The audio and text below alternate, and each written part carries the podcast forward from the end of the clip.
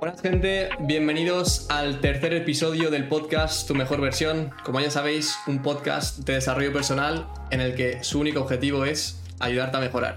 Hoy estoy por aquí con Johan, que de verdad muchas gracias por dedicar este tiempo a pues, aportar el valor que tengas. Y quería hacerte la primera pregunta, que sería, ¿qué debe de entender la gente de tu pasado o de dónde vienes para, para ponerles un poco en contexto sobre todo lo que vamos a hablar hoy?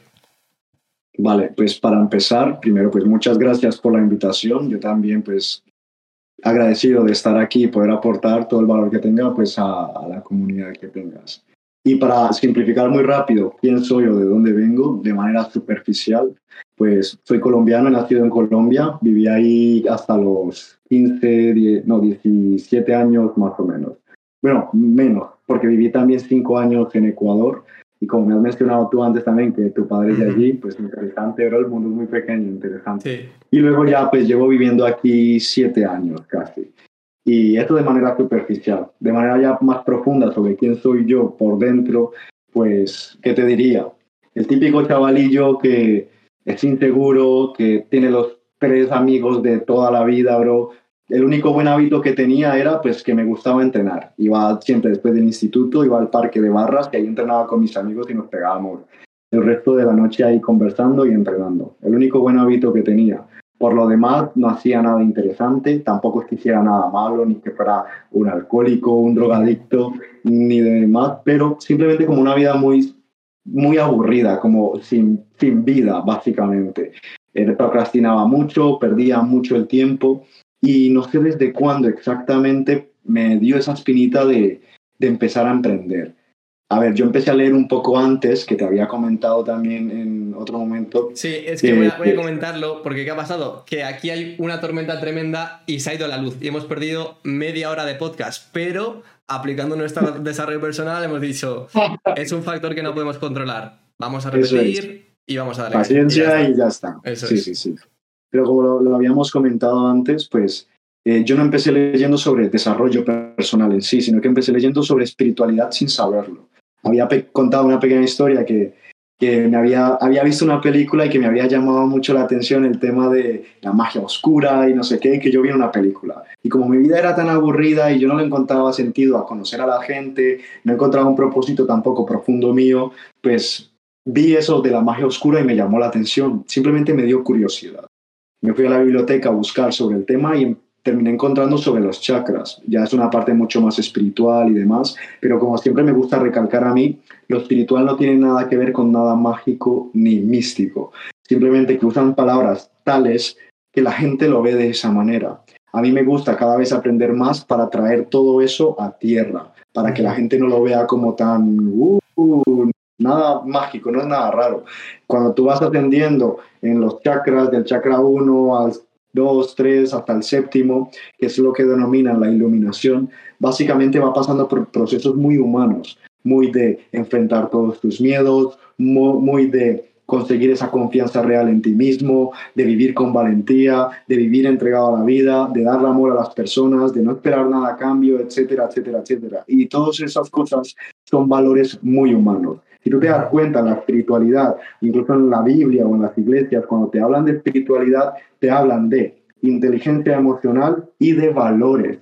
Si tú te pones a pensar, cuando hablan de espiritualidad, te están hablando de responsabilidad, de ser humildes, de ser amables, de ser solidarios, de ser amorosos, de ser responsables, de ser disciplinados, de ser valientes. Siempre te están hablando de eso. Y por otro lado, te hablan de gestión emocional, de cómo gestionar la culpa, de cómo gestionar la preocupación, de cómo gestionar las relaciones, etcétera, etcétera. Para mí la espiritualidad es valores y gestión emocional. Si tú te pones a ver, eso será lo que encontrarás. Pero bueno, me estoy yendo mucho del tema. Yo empecé leyendo eso antes, antes de cumplir mis 18 años. Tengo 26 ahora mismo, que los acabo de cumplir hace nada. Y simplemente empecé por ahí. Me llamaba mucho la atención. Fui buscando el mal y terminé encontrando cosas muy bonitas. Así que por ahí empecé. Después fue que ya me empezó a picar eso de el emprendimiento y no sé por qué desde el principio yo creía en mí mismo y pensaba que lo podía conseguir, que podía llegar a tener mucho dinero, a no tener la vida que tiene todo el mundo y me empecé a meter con el tema de los negocios. Empecé a aprender viendo vídeos en YouTube, lo típico, comprando pequeñas formaciones de emprendimiento, de mentalidad, la mentalidad de un empresario, etcétera, etcétera. Luego ya más años más adelante, formaciones de, incluso de lectura rápida para aprender pues mucho más rápido, formaciones de negocios también, etcétera, etcétera.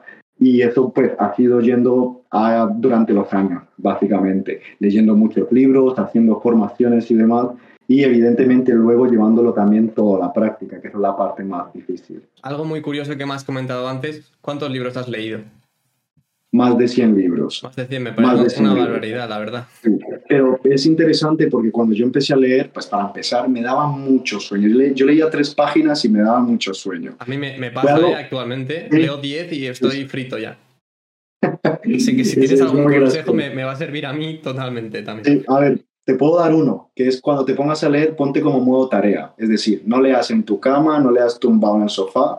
Eh, no sé si has visto alguna historia mía que he subido, que yo estoy en, la, mesa, en la mesa, con un atril y con, haciendo el mapa mental, con los auriculares, y es full focus. Es una hora, hora y cuarto lo que me tome el libro por, por la lectura rápida que suelo tardar hora y media, una hora para sacar todo lo, lo mejor del libro, pero entonces en esa hora tienes que estar muy concentrado. Es una tarea, es un trabajo. Pero claro, de normal tenemos, eh, estamos habituados a cuando leemos, pues es modo relax, tumbados en la cama o antes de dormir. última hora. ¿A qué lo vinculas? A, dormir, entonces por eso suele pasar. Y también que no lo hemos practicado. Y ahora con tantos estímulos del móvil, pues tú ves palabras ahí en una página, bro, te aburres y obviamente te van a Entonces, claro, eso por este lado. Y, y por el tema, pues eso, de los libros, pues todo fue incluso en estos últimos años. Yo te diría, en los últimos tres años fue cuando me he leído casi todos esos libros. Al principio igual habrán sido 15 pero luego me los he leído todos después de la formación esa de lectura rápida. Pero no sobre todo porque no solamente esos 100, sino que yo a propósito dejé de leer, porque me di cuenta de que era demasiada información. Cosa que yo me yo en el carro y dije, espera, espera, espera. Tengo mucha información y muy buena información. ¿Por qué cojones todavía no tengo resultados? Claro, es que a mí una cosa que me pasa y te quería preguntar es si a partir de 10, 20, 30 libros, dices, vale, ya tengo bastante conocimiento y es como que el resto de libros te van sumando, pero quizá no te merece la pena, quizá te merece más la pena empezar a actuar. Porque hay veces que a mí me ha pasado, ¿eh? y me sigue pasando, que sigo recopilando información y más información y realmente si no tomas acción no vas a ver resultados. Y es como que, ¿dónde encuentras tú el punto de decir, vale, tengo suficiente información como para empezar? A ver, yo diría que depende de tus objetivos, de qué objetivos tengas y de la información que recopiles para resolver el problema que tengas con dicho objetivo. Por ejemplo, cuando yo me enfoqué en hacer una estrategia de disciplina, eso fue en una semana. En una semana me leí un montón de libros de disciplina, a la vez veía vídeos y sacaba toda la información. Y luego ese tema pues ya lo dejé aparcado. Leía libros de disciplina, de la fuerza de voluntad, de los hábitos y iba sacando toda la información importante. Eso lo, he hecho así. A ver, yo te quería comentar un poco el tema de que después de leer tantos libros, algo que vi que era muy interesante es, por un lado, sí, la información está genial, y después de leerte tantos libros es como tener un mapa. Como que tú sabes que existe todo esto. ¡Pum! Obviamente no lo has interiorizado, obviamente no forma parte de ti, sino después de todo eso ya serías millonario, ya serías el más, el más carismático, ya tendrías el mejor físico, ya sabrías dominar tu mente al 100%, todo, ¿me entiendes? Todo. Y es muy complicado, eso, eso pasa por un proceso más lento. Pero lo interesante que fue, después de leer todo eso tan de golpe, pude ver un mapa, por así decirlo, y luego ya puedo elegir qué estudiar por ejemplo, ah, pues si quiero crear esto, sé que existe esto, esto, esto y esto que me puede ayudar a crear esto, ¿me entiendes? o si tengo un problema, sé que puedo solucionarlo con esto, con esto, con esto y con esto. Y así ya lo puedes empezar a trabajar. Pero El, libro para ti no ha sido, digamos, totalmente la solución, sino el mapa para decir, vale, sé que si tengo este problema tengo que trabajar en esto y ahora vamos a ver cómo trabajo en esto, ¿no? Eso es, eso es. Muy interesante. Y, no, solamente el libro, sino la, el general, todos esos libros. Claro. Entonces me hacen ver que existen muchas cosas. Por eso luego te, te comenté lo de las cinco riquezas, que según yo, después de haber leído todos estos libros, para mí todos llegan a las mismas bases, que es trabajar en tu mentalidad, tus finanzas, tu espiritualidad, las relaciones sociales y tu físico todos los libros llegan a que tú trabajes en eso. Todos los libros llevan a que tú trabajes en tus valores, en ser responsable, en ser disciplinado, en ser valiente, en ser humilde, en ser proactivo, en desarrollar todos estos valores para mejorar como persona y desarrollar todos estos valores para mejorar en estas cinco áreas en concreto. Fue lo que yo pude ver leyendo todos esos libros. Y entonces luego fue cuando ya me puse más ahí fue cuando ya me frené y dije, vale, vamos a empezar otra vez a estudiar los que más me interesan por ahora para empezar ese camino y ya empezar a interiorizarlo. Ya no solamente que sea una idea vaga en mi cabeza. A mí me gusta decirlo como que la primera vez lo aprendí aquí y la segunda vez lo quiero aprender aquí. Es decir, que forme ya parte de mí, que ni siquiera lo tenga que pensar, que, que sea yo. No es algo que tengo, sino es algo que soy. Entonces, eso ya requiere un proceso mucho más lento, de ejercicios incluso, en el que realmente te conviertes en ese tipo de persona. El otro día escuché que solo se lee cuando se relee. ¿Crees que eso es cierto? Es como la primera vez, es como que para saber si te interesa. Si realmente lo quieres aprender, hay que, darle caña, hay que estudiárselo. de, hecho, de hecho, eso es una de las cosas que se usa en la lectura rápida. Que si es un libro muy bueno, pues para empezar tú ya has sacado el 20% que te va a dar el 80% de los resultados y pues puedes estudiar el resto del tiempo ese 20% o puedes profundizar en las aquellas cosas que te llamaron más la atención. Pero sí, sí, sí. La lectura rápida, así muy brevemente, ¿en qué consiste? Porque yo entiendo que para leer libros de 200, 300 páginas en una hora, hora y media, habría como que saltarse mucho contenido, ¿no? O, quizás saltarse párrafos, no sé cómo funciona. Muy brevemente, ¿podrías explicar en qué consiste? Sí, cuando tú coges un libro, eh, tienes un objetivo con ese libro. O si no lo sueles hacer, tienes que plantearte un objetivo con ese libro. Coges un libro de hábitos. Eh, ¿Por qué te quieres leer esos hábitos? Pues porque quiero identificar mis hábitos malos o porque quiero cambiar mis hábitos malos y cambiarlos por buenos y de paso, pues entender cómo funcionan los hábitos. Cuando tú cojas este libro, activas tu sistema de activación reticular. ¿Sabes lo que es? No, no lo conozco. Básicamente es la ley de la atracción. La típica frase de que en lo que te enfocas se expande. El típico contexto en el que la primera vez que tú te haces un piercing, de repente empiezas a ver por la calle un montón de gente que tiene piercing. Ah, sí. La primera vez que te haces un tatuaje, de repente parece que ahora todo el mundo se está haciendo tatuajes, pero no. Eso siempre estuvo, siempre estuvo, pero en tu mente no lo tenías eh, enfocado. Entonces, cuando tú te planteas un objetivo, ayudas a tu mente a que se enfoque en algo. Vale, vale, vale. Y así es mucho más fácil luego buscar la información. No es una lectura eh, de disfrute, que también la puedes hacer, pero la lectura rápida es una eh, lectura eh, muy activa, de investigador, en la que tú vas buscando las cosas que realmente te interesan y que te van a ser útiles para cumplir ese objetivo que te has planteado en un primer lugar. Y luego, ¿se saltan párrafos? Sí y no. ¿A qué me refiero con esto? Tú cuando lees un párrafo, por ejemplo, una técnica que puedes usar es leer la primera línea y leer la última. Cuando tú lees la primera y lees la última, ya sabes de qué habla ese párrafo. No es que lo sepas tal cual, pero tú puedes definir si ese párrafo te puede interesar como para leerlo entero o no. Muchas veces tú puedes leer la primera historia y ya con esa historia entiendes el concepto de lo que te quiere decir el autor y luego no te hace falta leerte las otras cinco historias también, porque ya has entendido el concepto. O leerte un estudio científico. Luego no hace falta que te leas todos los otros cinco si tú ya lo has entendido.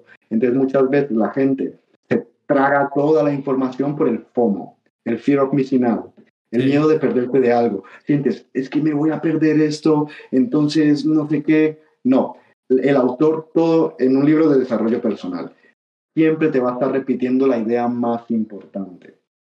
Siempre, durante todo el libro. Y tú te vas a dar cuenta de que puedes sacar en una hora con lectura rápida ese 20% de cosas que te da el 80% de los resultados. Lo puedes sacar en una hora. Y a mí me gusta retar a la gente, decirle, a ver, me lo leo yo en una hora, te lo lees tú. He visto alguna historia tuya retando y haciendo, me lo leo en una hora, así que... Eso es. Pero a mí me gustaría, pues eso, que la gente vea que me lo leo yo en una hora, te lo lees tú en... ¿Cuánto se tarda una persona normal? ¿Ocho horas? ¿Seis horas? No lo sé. y sacaremos la misma forma, información valiosa. Quizás tú sacas una frase chula más o alguna historia más que contar, ¿vale? Pero imagínate que tú te lo lees en una hora y el resto de siete horas estudias esa información valiosa. Claro. ya, ya, incluso ya te la sabes hasta de memoria. Se trata de ser productivos, se trata de ser pues rápidos para conseguir lo que queremos, que es en lo que más se basa el desarrollo personal. Por eso se aplica más la lectura rápida en el desarrollo personal. Evidentemente también puedes disfrutar de los libros, libros más espirituales o cosas así, o en algunos libros sí que hace falta leer un poco más para profundizar en ciertos conceptos. Porque a mí, yo le he dicho también esto a, mis amigos, que es, muchas veces te hablan de algo y lo único que hace el autor durante todo el libro, durante todo ese capítulo, es intentar convencerte de la importancia que tiene ese algo. Te habla de la responsabilidad y te cuenta una historia de por qué la responsabilidad es importante, te cuenta otra, otra, otra, otra, hasta que tú dices, joder, es que ser responsable es muy importante. Pero si tú en principio eres capaz de ver o de saber que la información que te va a dar ese autor es muy valiosa y darle tú ese valor, no hace falta que te comas todo. Pero eso pasa en general en la vida. Tú ves un vídeo de YouTube de estoicismo y dices, ah, guay, siguiente. Pero si ese vídeo te hubiera costado mil euros, lo estarías aplicando al 100%. Es porque no solemos darle valor, valor a las cosas. Pero que me voy del tema. Relacionado con la lectura, pues es, es algo así, bro. Que básicamente el libro se repite demasiado y se puede saltar mucha información. Claro, al final hay diferentes formas de leer. Yo en mi caso, por ejemplo, ahora no estoy leyendo con el objetivo de eh, encontrar ese valor y ser productivo, sino he empezado más a tener este hábito de leer porque está demostrado científicamente que es algo que realmente ayuda a tu cerebro a mantenerlo en marcha, a que esté activo, a que vayas metiendo nuevo vocabulario en tu cerebro. Y lo hago más que nada por eso, porque eh, mi visión personal es que eh, te diría que más del 80% de la información que está ya en los libros la puedes encontrar ahora en cursos, en formaciones, en, en vídeos mucho más masticada, mucho más al grano. Entonces me gusta más ese, eh, digamos, en la forma de productividad me gusta más ese tipo de contenido que el estar leyendo los libros. Entiendo, entiendo, Claro. Y tienes razón. Yo también soy más partidario de eso, en, en la medida de lo posible. En cuanto yo tenga mucho dinero, pues pagarle a mentores de todo tipo no sé si lo mencioné antes, lo de las cinco riquezas, sí, pagarle a un mentor, a un monje, bro, que me ayude a meditar y a, controlar mi mente como Dios. Pagarle a un mentor de finanzas que me ayude a pasar de 10.000 a 100.000 o de 100.000 al millón. Pagarle al luchador de la UFC que me ayude a ser un puto guerrero. Pagarle a, yo qué sé, bro, pagar en todo. Pagar a alguien que me enseñe a comunicarme mejor, a alguien que me ayude a gestionar mejor mis emociones, toda la vida, toda la vida. Para mí, para eso es el dinero. Es un juego en el que a ver hasta dónde puedo llegar. Y para ver hasta dónde puedes llegar es un juego de tiempo. Entonces tienes que ir rápido y tienes que ser inteligente para poder ir rápido. ¿Y cómo vas rápido? Para mí, pagando formaciones. Para mí es la mejor idea. Obviamente, en la medida de lo posible, si no, pues lees libros, ves vídeos, no sé qué. Pero para mí un mentor es muy importante porque, como dije, tú te puedes leer 100 libros, bro, y lo he hecho y luego no lo aplicas. Y es complicado, porque el valor que aporta una persona que está al lado tuyo, que te dice, tienes que puto hacerlo, o lo que te he dicho antes, tú has puesto mil euros sobre la mesa, te comprometes. Pero al final no solemos darle el valor a las cosas que aprendemos, entonces, por eso es tan importante. Y has comentado la palabra tiempo, no sé en qué contexto, y se me ha metido en la cabeza una cosa que he escuchado estos días, y, que realmente lo aplico más o menos un poco como ley de vida porque creo que es algo importante y es que una vez lleguemos a la vejez y imagínate que has conseguido todo lo que todo el dinero que has querido, el mejor trabajo del mundo, tu familia, todo perfecto, pero te dicen, vale, te cambio todo esto por volver a tener en tu caso 26 años, en tu prime físico, mental, de, me siento súper bien. Yo personalmente diría sin ningún tipo de duda que sí, o sea, eh, lo cambio. Y, cuál es la conclusión que, a la que llego yo con esto? Que el momento que estamos viviendo ahora mismo, el yo poder estar aquí hablando contigo, vale más que todo el dinero del mundo que pueda conseguir en mi vida. Y eso me lleva a la siguiente cuestión, que es lo que te quería preguntar, que es, eh, ¿dónde encuentras tú el equilibrio entre el placer, el disfrutar, el vivir eh, a gusto y el trabajo duro, el esforzarte, el trabajar, el luchar por tus objetivos? ¿Cómo encuentras ese equilibrio en no desbalancearte hacia ningún sitio? Pues es, para mí es lo que te he dicho de las cinco riquezas. Para mí es, son tan congruentes que el estar trabajando en ellas siempre te hace vivir en equilibrio. Lo que dije, si tú trabajas en tus finanzas, pero a la vez en tu espiritualidad y a la vez en tus relaciones y a la vez en todo esto, yo creo que siempre te vas a sentir pleno, lo que dije antes. Porque si tú tienes buena relación con tu familia, cuando hablas con ellos, pues te sientes de puta madre, luego ya estás trabajando, luego estás con tu mujer, luego estás eh, trabajando otra vez o estás en el gimnasio, luego estás meditando, en plan, está ese equilibrio de como que das mucho fuego, pero a la vez luego te refrescas. Entonces lo veo muy congruente. Simplemente lo veo como estar en ese camino y naturalmente vivir en ese camino vives feliz. Yo les suelo decir a mis amigos eh, que no lo entienden muchas veces y probablemente a ti también te choque, es yo incluso aunque esté triste estoy feliz. Y me dicen, pero es que no tiene sentido. Y yo le digo, es que estoy feliz por el camino en el que estoy.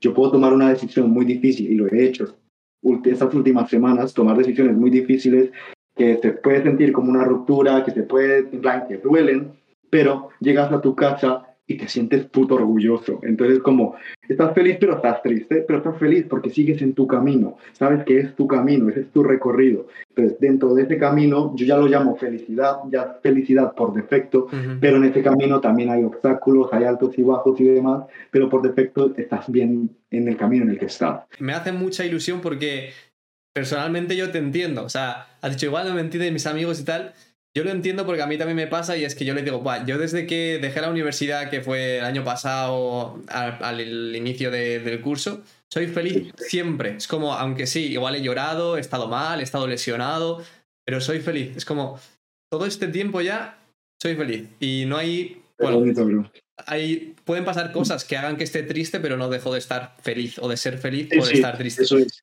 Es un estado por defecto poca gente va a llegar a entender y cuando lo lleguen a entender dirán, joder, tenía razón. Qué bonito, ¿verdad? Qué bonito, sí, sí. Me, ha, llegado eso.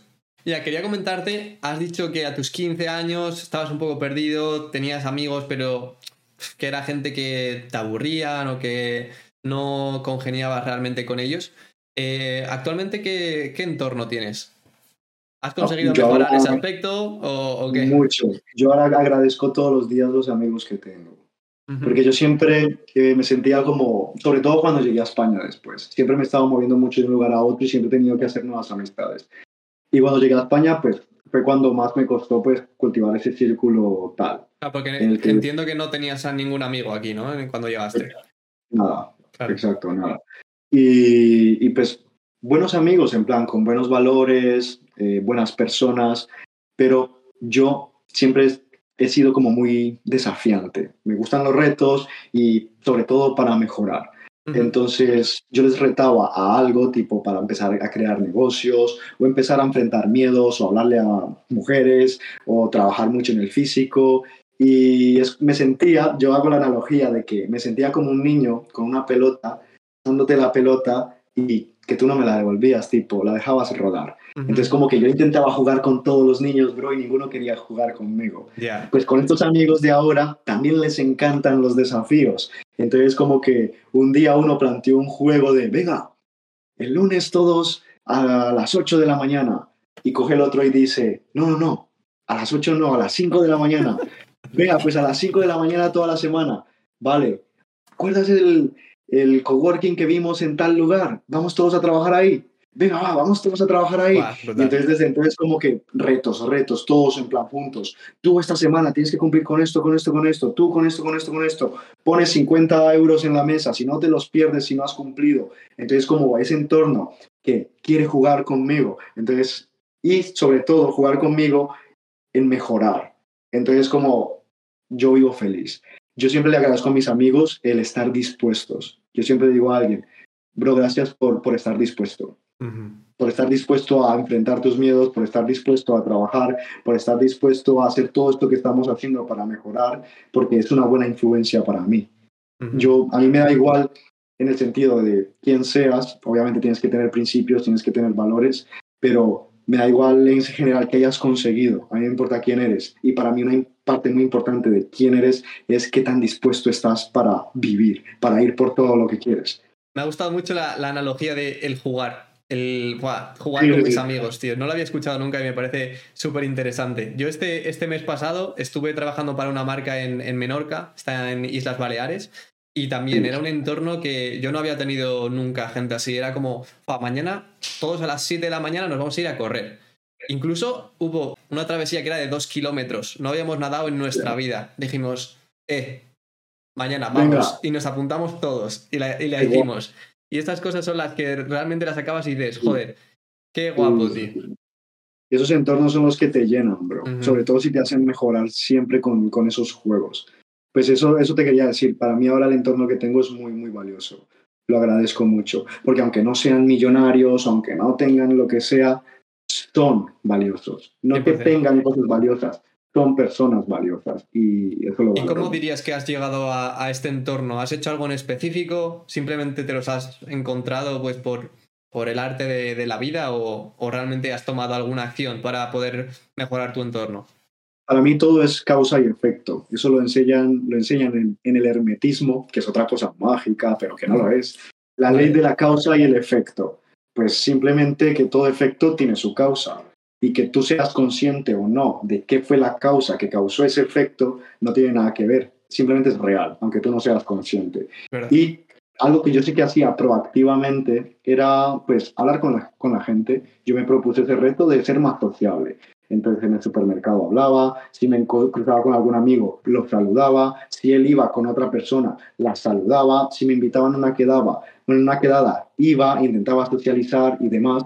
Y yo lo veo más como, no son cosas que llegan, no te llega a la puerta, una mujer preciosa, bro, con un maletín, con un millón, a decirte, casémonos y te doy el maletín. No, esas cosas no llegan. Para mí tú tienes que ser proactivo y siempre buscar lo que quieres, con esa mentalidad del guerrero, con esa mentalidad del cazador. Entonces, si tú quieres un círculo de calidad, ¿cómo haces?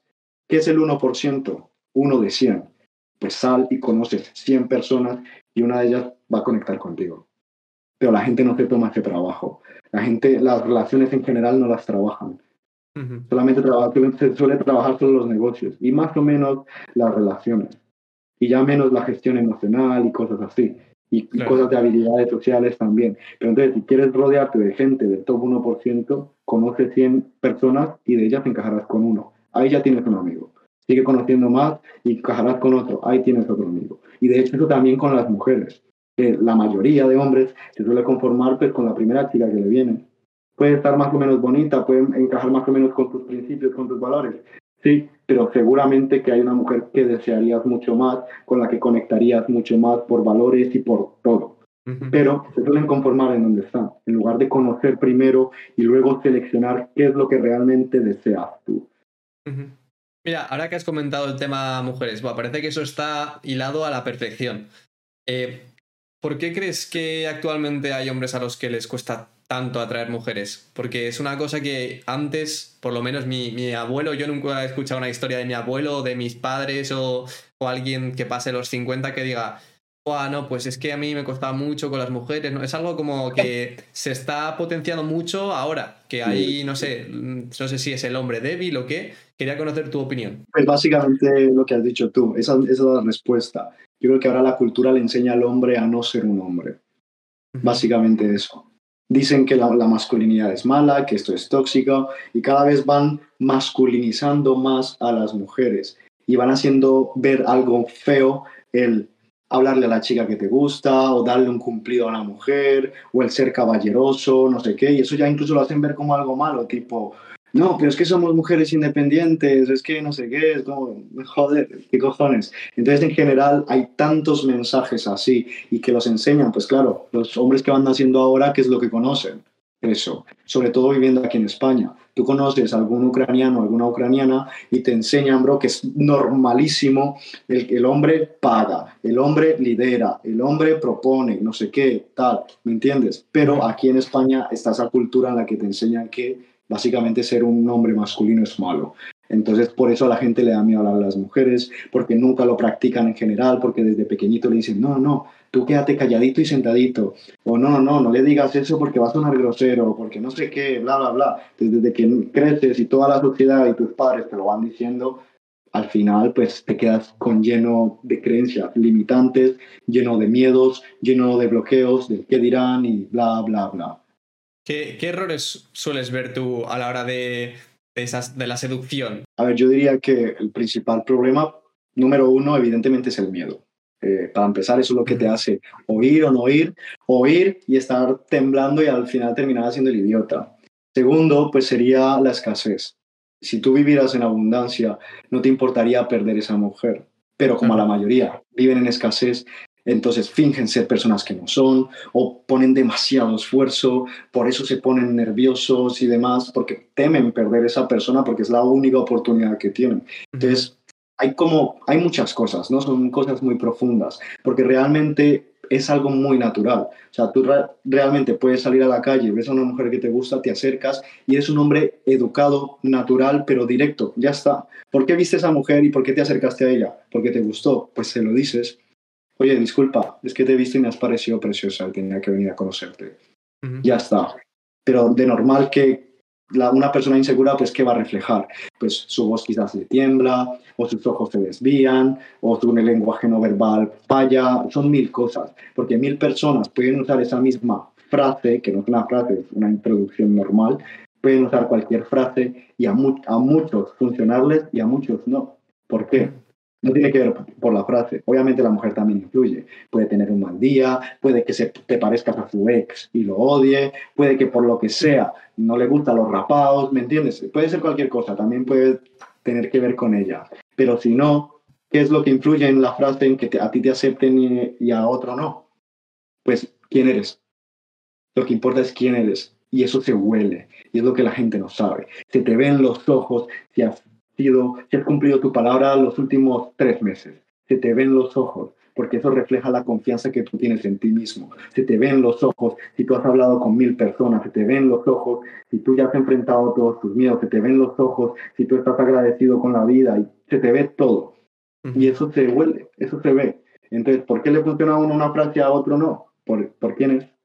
Y ahí es donde entra ya todo el trabajo de convertirte realmente en un hombre de alto valor. Obviamente también hay ciertas habilidades que se pueden desarrollar. Y en el caso de las mujeres siempre se suelen enfocar en, los botones emocionales, porque las mujeres son muy emocionales. ¿Cuáles son los botones emocionales? Diversión, pasión, excitación. Si eres capaz de hacer divertir a una mujer, de hacerle sentir motivada o apasionada por algo y de hacerla sentir tensión sexual, pues es muy probable que ya sea tuya. Por eso, aunque no seas millonario, aunque no tengas un fisicazo no sé qué, puedes conseguirla, porque la sabes hacer divertir, sentir pasión y sentir excitación. Y obviamente también eso se puede trabajar. Pero de base, si eres un hombre de alto valor, luego todo lo demás se hace mucho más fácil. Y quería comentar también que hay seguramente mucho público joven viéndonos que en esos años de adolescencia, de bachillerato, incluso primeros años de universidad, realmente el tema de las mujeres es un poco complicado, según lo que yo he vivido, porque está todo muy en el ambiente de fiesta, discoteca, y es como que todo el mundo le pone los cuernos a todo el mundo. Eh, las amigas, esos grupitos de amigas realmente no son grupitos de amigas, son chicas que se clavan puñales por la espalda y es todo muy, muy turbio. Eh, entonces, sobre todo al público joven, quería dar el mensaje de que no os preocupéis por el tema mujeres, ahora preocupaos en trabajar en vosotros mismos, en formar ese quién eres que ya luego cuando ya pasa esa edad de 19, 20, 21 ya todo se estabiliza mucho más y es mucho más tranquilo. Vale, otro tema que quería comentar era que cómo te conocí yo fue por un vídeo que se hizo súper viral que te tirabas en, en, la calle, en medio ahí con el, con el micro y en una multitud de gente. Y quería preguntarte que cómo puede una persona de a pie llegar a, no sé si es confianza o falta de vergüenza ¿Cómo puede una persona normal conseguir eso? Yo diría, y de hecho hice un reto reciente la semana pasada, que era básicamente enfrentar tus miedos. Se trata de enfrentar tus miedos. Y obviamente no puedes coger y de repente enfrentar tu miedo más grande. Tienes que ir por miedos más pequeños hasta que te acostumbras al miedo o hasta que te lo abrazas, es como me gusta decirlo a mí.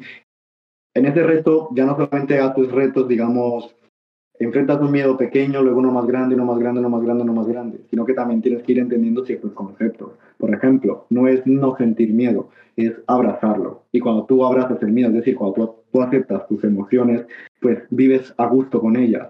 Si tú un día estás triste, imagínate que tu objetivo es, estar triste, pues lo vas a disfrutar porque querías sentirte triste. Yo a veces lo disfruto mucho porque es muy relajante, me parece tierno, me parece bonito a veces estar triste y a veces lo disfruto y me pongo musiquita triste para ponerme más triste. Es, como, es como, el cuerpo es como que descansa y me gusta por eso. Entonces, básicamente, el problema no son las emociones en sí, sino la relación que tenemos con ellas.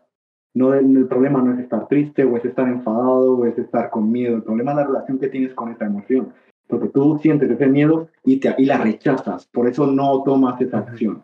Pero ¿qué pasaría si tú abrazaras esa emoción? Si te habituaras a tenerla dentro de ti, a no rechazarla. Simplemente pues seguirías haciendo las cosas aunque tuvieras miedo, o aunque tuvieras tristeza, o aunque estés enfadado. Pero la mayoría de gente se enfada porque está enfadado, o se enfada porque te ha puesto triste, o se siente decepcionado de sí mismo porque ha sentido miedo. Entonces como que no, el problema no es la emoción, es la relación que tienes con esa emoción. Entonces, para empezar, yo diría de que tienen que empezar a enfrentar los miedos, eso es básico, obviamente, y de manera escalonada, si es posible, y lo demás, pues, ir, a, ir convirtiéndote en una persona valiente, abrazando el miedo, aceptándolo.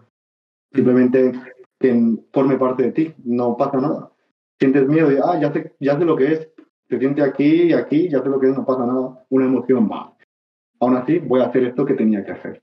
Punto. Es como la disciplina. ¿Qué es la disciplina? Hacer lo que tengas que hacer, aunque X.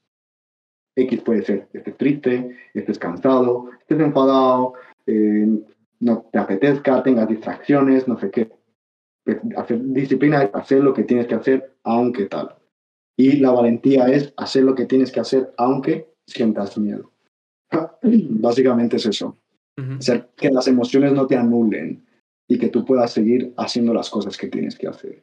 Y en el miedo, pues, eso lo consigues abrazando las emociones.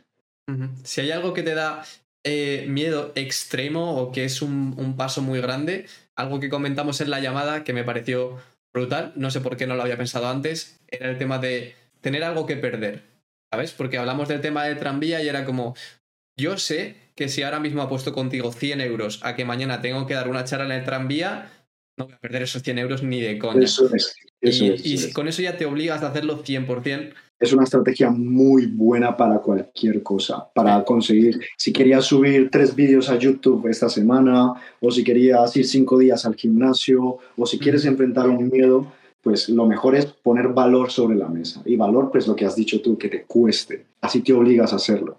Eso es ser inteligente, eso es usar las estrategias que tienes al alcance de tu mano.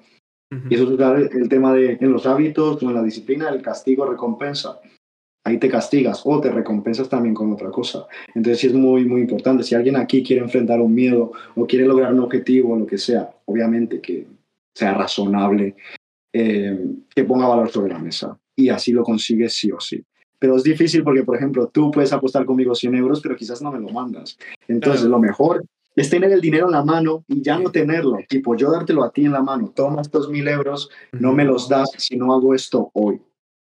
Y tener la confianza yo en ti, en que tú no me la vas a dar si es que no cumplo esto. Y eso es muy importante. Pero así uno se asegura de que lo hace. Y así puedes conseguir cualquier cosa. Te, te fuerzas a hacerlo. ¿Tienes algún miedo? Sí. ¿Cuál?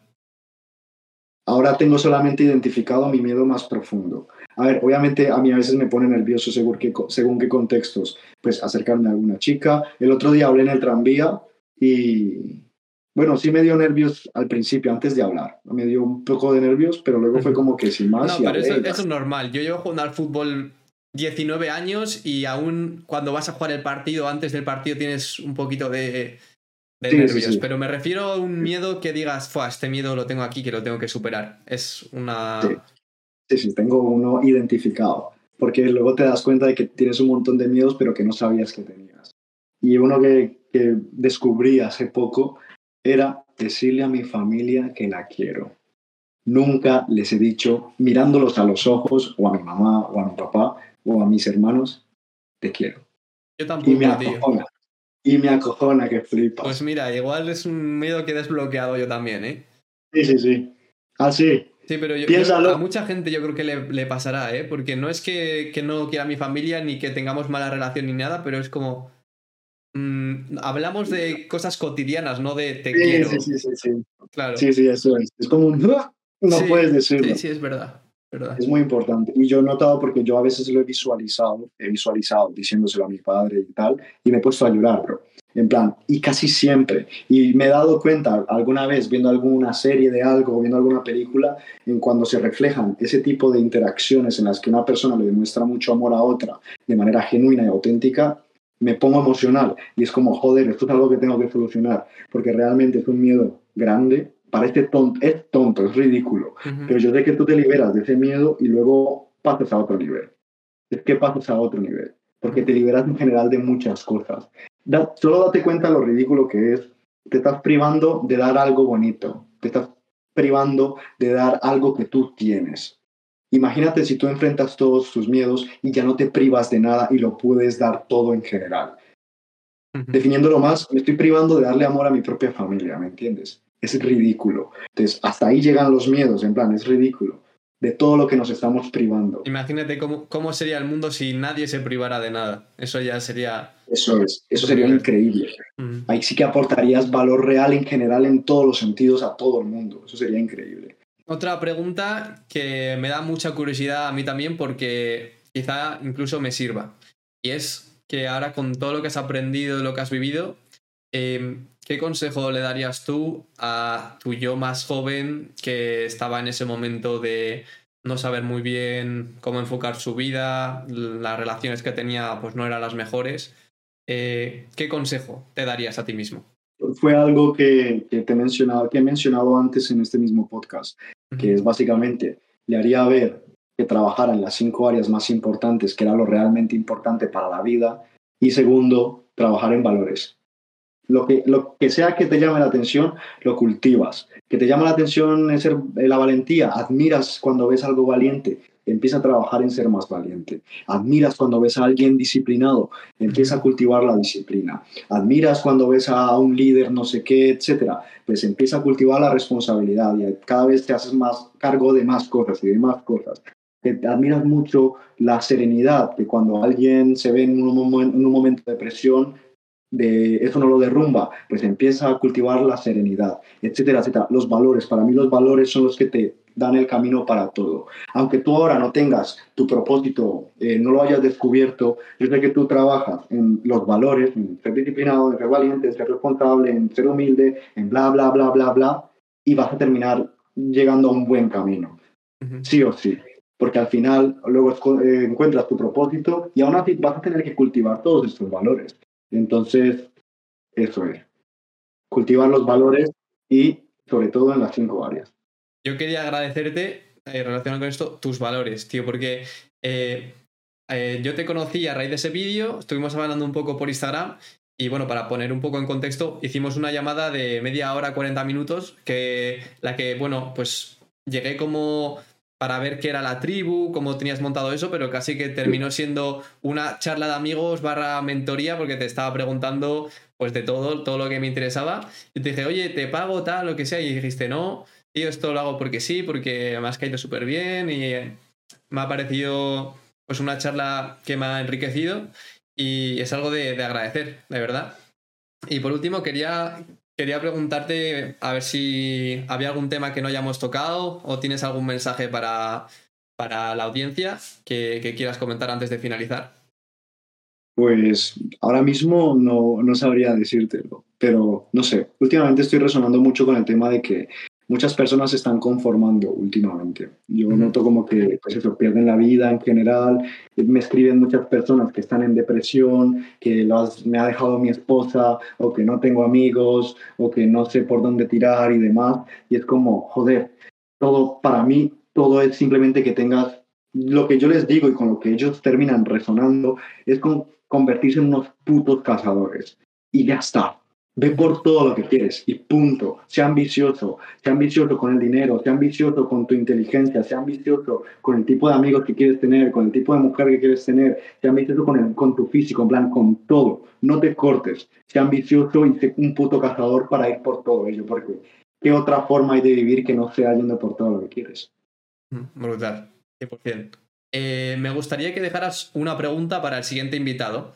Pues te, mm. te voy a poner ejemplos. Puede ser ¿Cuál es tu mayor miedo? ¿O qué es lo más jodido que te ha pasado? O lo mejor. Se me ha ocurrido, digo, vamos a meter este tipo de preguntas para los invitados porque es como que así ya enlazas con el siguiente podcast y, es, muy interesante, yo creo.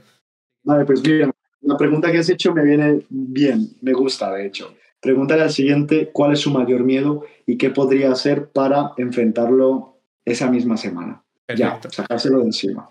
Perfecto. Pues oye, ¿por dónde te podría seguir la gente? ¿De Instagram, YouTube, TikTok? ¿Cómo, es? Instagram, Lo dejaremos por ahí abajo. Eso es. Instagram y YouTube están igual, johan.stuart y ya está, bro. Hablamos siempre pues eso, de disciplina, de habilidades sociales, de confianza, de autoestima, etcétera, etcétera, de masculinidad también. Entonces, para las personas que les interese desarrollar todos esos valores y demás, pues ahí, ahí tienen mis cuentas. Perfecto, tío. Muchas gracias.